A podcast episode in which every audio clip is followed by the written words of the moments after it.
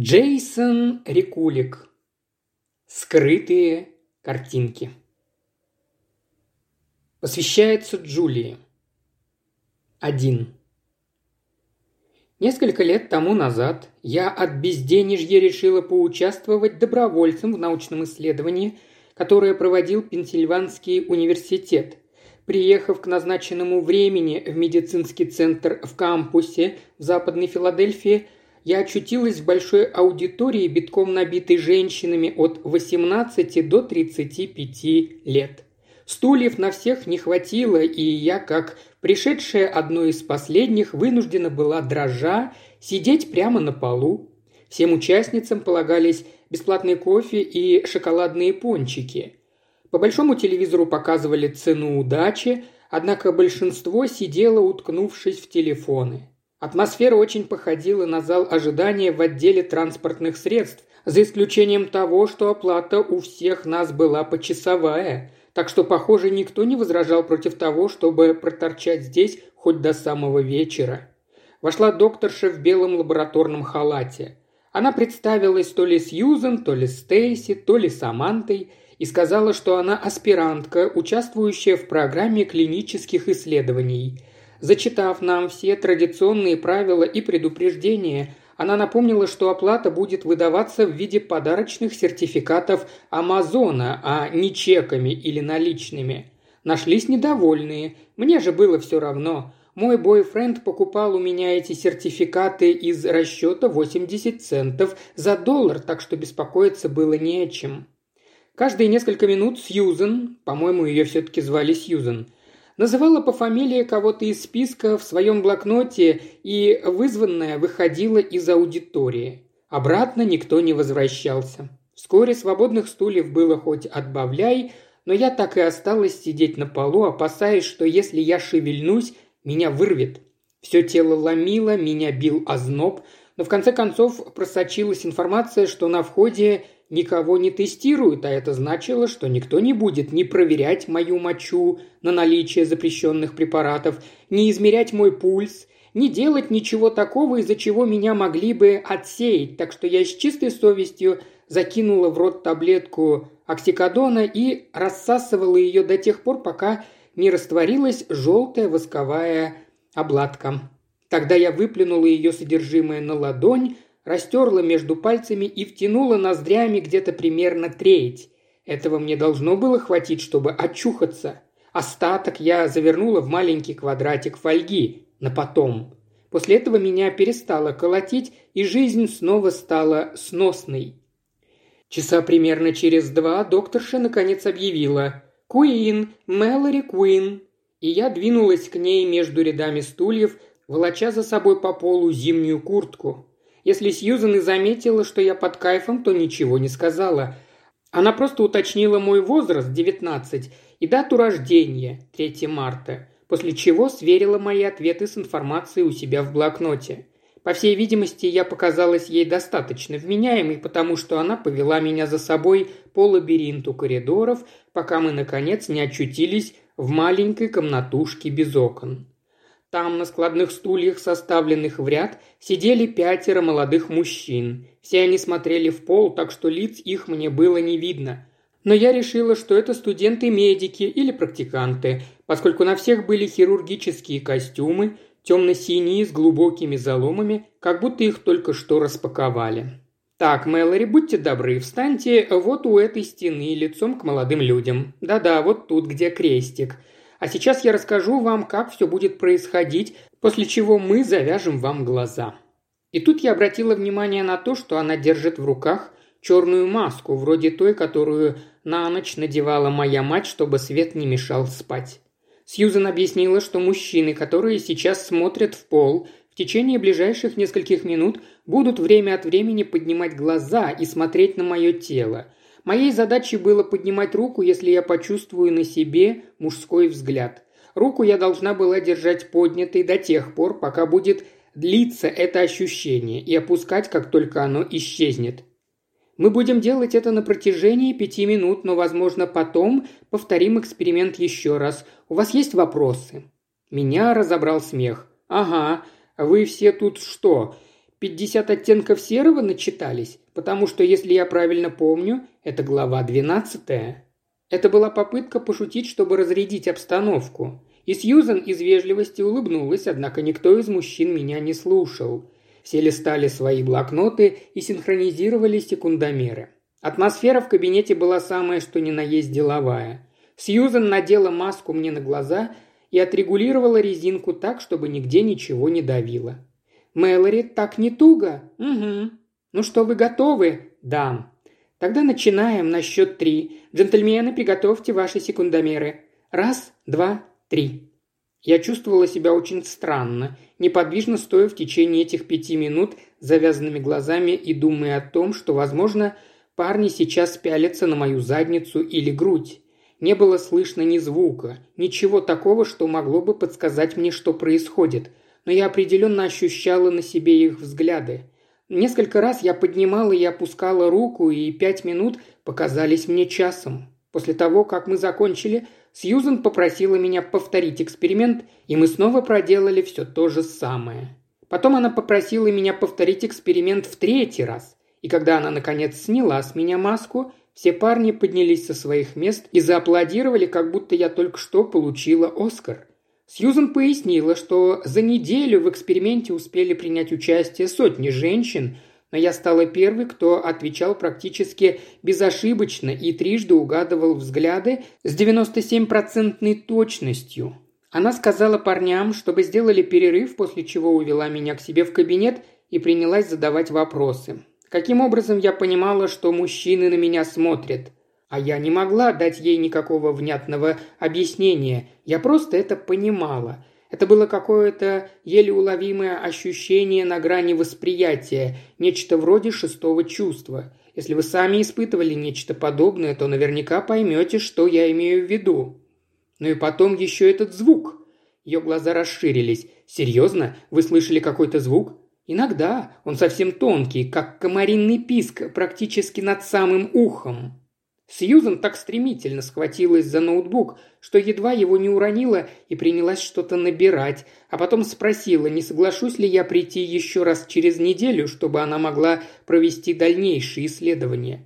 Я сказала, что за 20 баксов в час готова ходить к ней сколько ее душе угодно. Я дала ей свой номер телефона, и она пообещала, что позвонит и скажет, когда приходить, но в тот же вечер я обменяла свой iPhone на пять таблеток оксикодона, и никаких других моих контактов у нее не было, так что больше я никогда о ней не слышала. Теперь, когда я избавилась от наркотической зависимости, у меня миллион сожалений. И проданный iPhone среди них на последнем месте – но иногда я вспоминаю тот эксперимент и задумываюсь. Я пыталась искать ту докторшу в интернете, но я ведь даже не помню ее имени. Как-то раз я даже доехала на автобусе до университетского медицинского центра и попыталась отыскать ту аудиторию, но за это время кампус совершенно изменился. Появилась куча новых зданий, и все стало выглядеть по-другому. Я пробовала гуглить фразы вроде «обнаружение взгляда» и «восприятие взгляда», но все результаты говорят о том, что подобного феномена не существует в реальности. Нет никаких доказательств того, что у кого-то есть глаза на затылке. И, наверное, я смирилась с фактом, что никакого эксперимента на самом деле не было, что это всего лишь одно из множества ложных воспоминаний, ставших результатом моего пристрастия к оксикодону, героину и прочим наркотикам.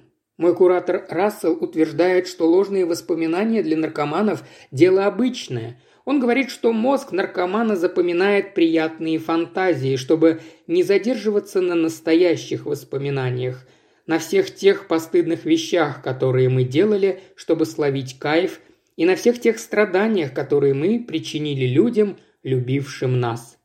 «Ну, ты сама-то себя послушай», – внушает мне Рассел. Ты приезжаешь в кампус престижного университета Лиги Плюща, ты явно под кайфом, но никому нет до этого никакого дела. Ты входишь в помещение, где полно красивых молодых врачей. Они 15 минут внимательно смотрят на твое тело, после чего устраивают тебе овацию. Но серьезно, Куин, тут не нужно даже быть Зигмундом Фрейдом, чтобы понять, что к чему. И, наверное, он прав. Одна из самых сложных вещей в процессе реабилитации заключается в том, чтобы принять тот факт, что ты не можешь больше доверять своему мозгу. Наоборот, ты должен понять, что твой мозг превратился в твоего злейшего врага. Он будет толкать тебя обратно на дурной путь, заглушать голос логики и здравого смысла и искажать самые дорогие твои воспоминания, превращая их в дикие фантазии. И тем не менее есть вещи, которые являются непреложной истиной. Меня зовут Мэлори Куин, и мне 21 год. Я на реабилитации вот уже 18 месяцев, и могу честно сказать, что не испытываю абсолютно никакого желания употреблять алкоголь и наркотики. Я прошла программу «12 шагов» и верила свою жизнь Господу и Спасителю нашему Иисусу Христу. Библии прохожим на улицах я, конечно, не раздаю, но каждый день молюсь, чтобы он помог мне удержаться на правильном пути, и пока что это работает. Живу я на северо-западе Филадельфии, в спасительной гавани, финансируемом городом приюте для женщин на заключительных стадиях реабилитации. Все его обитательницы уже значительно продвинулись по пути исправления делом доказали свою приверженность здоровому образу жизни и заслужили множество послаблений. Мы сами покупаем продукты, готовим себе еду и не обязаны подчиняться большей части строгих правил. С понедельника по пятницу я работаю помощником воспитателя в детском саду у тетушки Бекки, расположенном в кишащем мышами жилом доме, куда ходит 60 маленьких воспитанников от 2 до 5 лет. Большую часть дня я занята тем, что меняю им подгузники, раздаю крекеры и включаю улицу Сезам.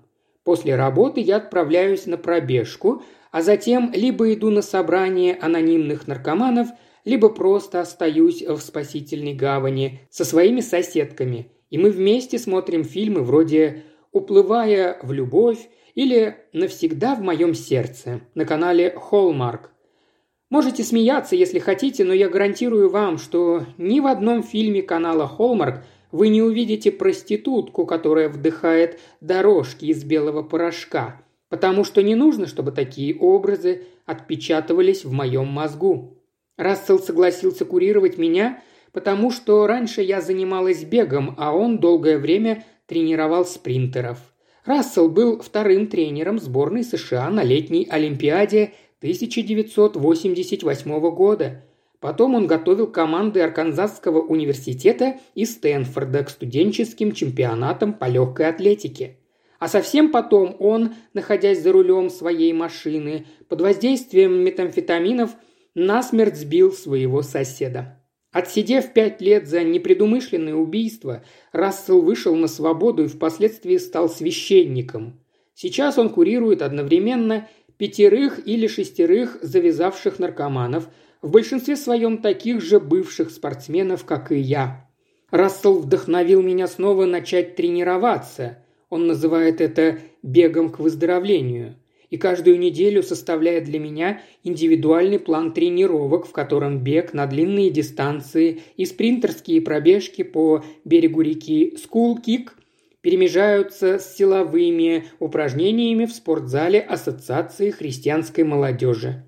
Расселу 68. Вместо тазобедренного сустава у него титановый протез, но он до сих пор отжимает 200 фунтов, а по субботам и воскресеньям выходит вместе со мной на тренировку, корректируя мою технику и подбадривая меня. Он не устает напоминать, что у бегунии пик формы наступает не ранее 35, так что лучшие мои годы еще впереди. Также он убеждает меня в необходимости подумать о своем будущем, начать жизнь с чистого листа, в новом окружении, подальше от старых друзей и старых привычек.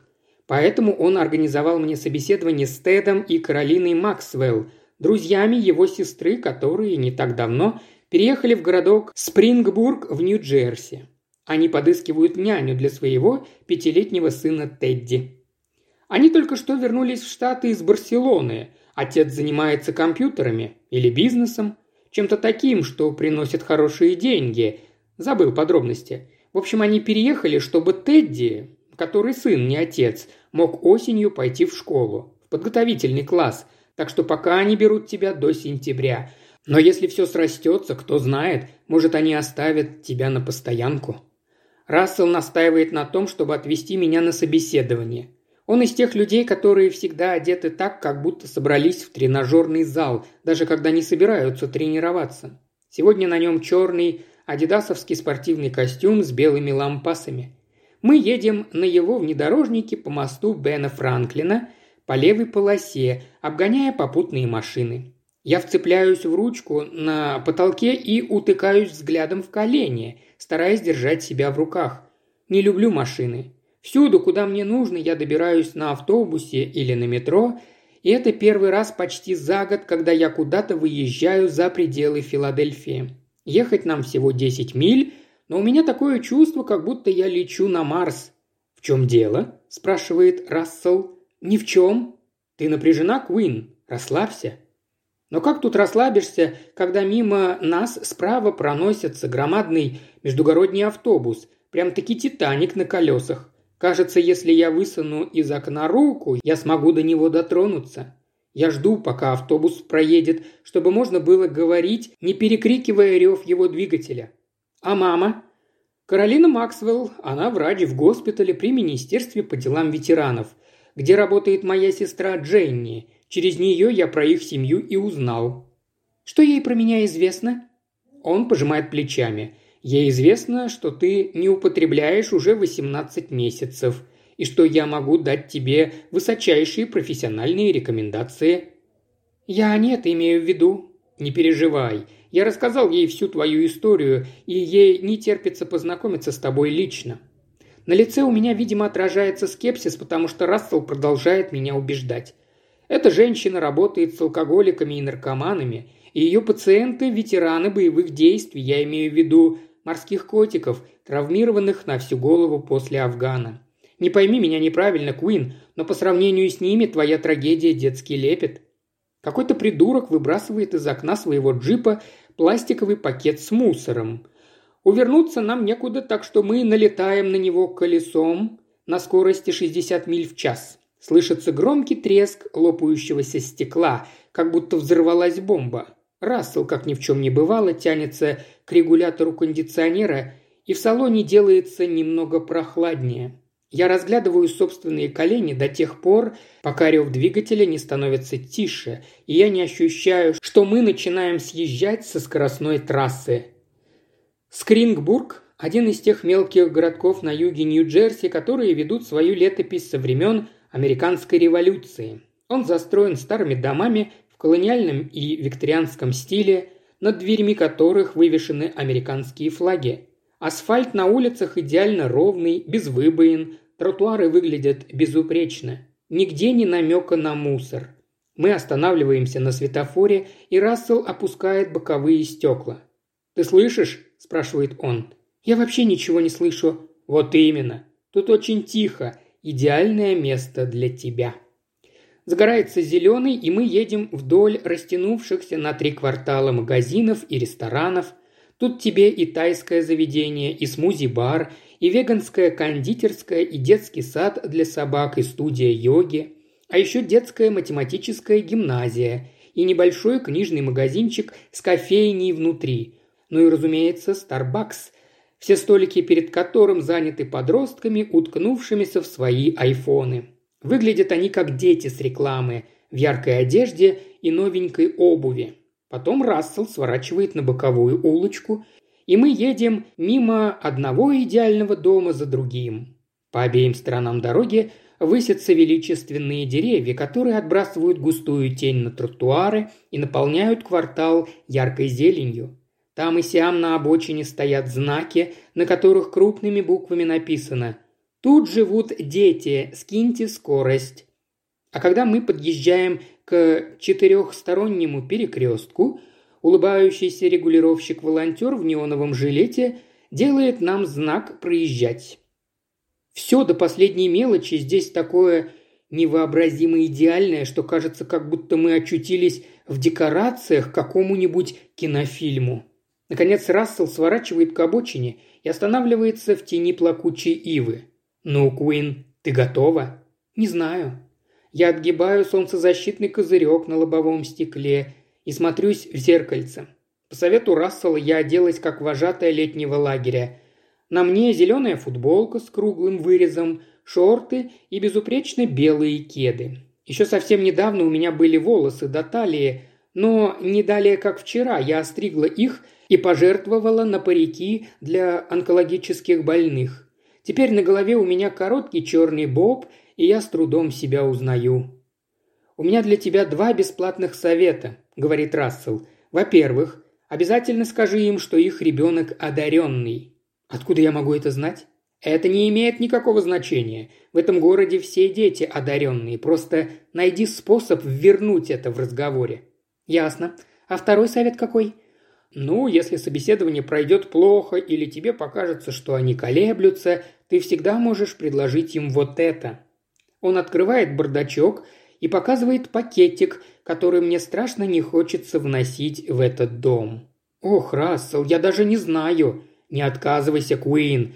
Отнесись к этому как к козырю в рукаве. Ты не обязана его выкладывать, но он может тебе пригодиться. За время моего пребывания – в реабилитационном центре я наслушалась достаточной истории, чтобы понимать, что он, наверное, прав. Я с неохотой беру пакетик и поглубже запихиваю в сумку. «Ладно», — говорю я ему, — «спасибо, что подвез. Слушай, я подожду тебя в Старбаксе. Позвони мне, как закончишь, и я отвезу тебя обратно».